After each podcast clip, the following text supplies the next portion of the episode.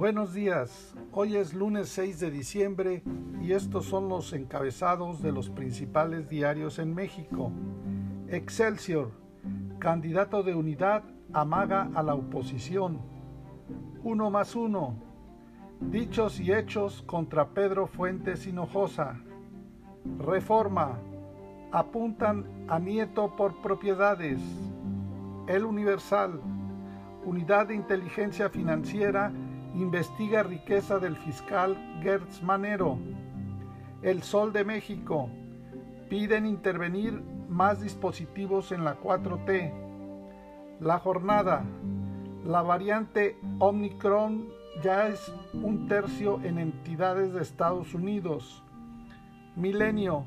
Desarrolla la Sedena Radar para resguardar todo el espacio aéreo. El Heraldo Indagan Omicron en 11 entidades. La razón.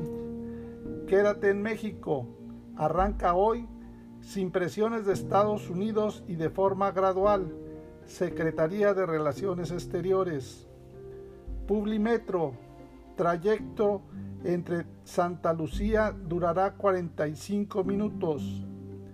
El financiero. Frente Iniciativa Privada Gobierno contra Estados Unidos en autos eléctricos. El economista. Futuros del peso acumulan cada vez más posiciones en contra de Chicago.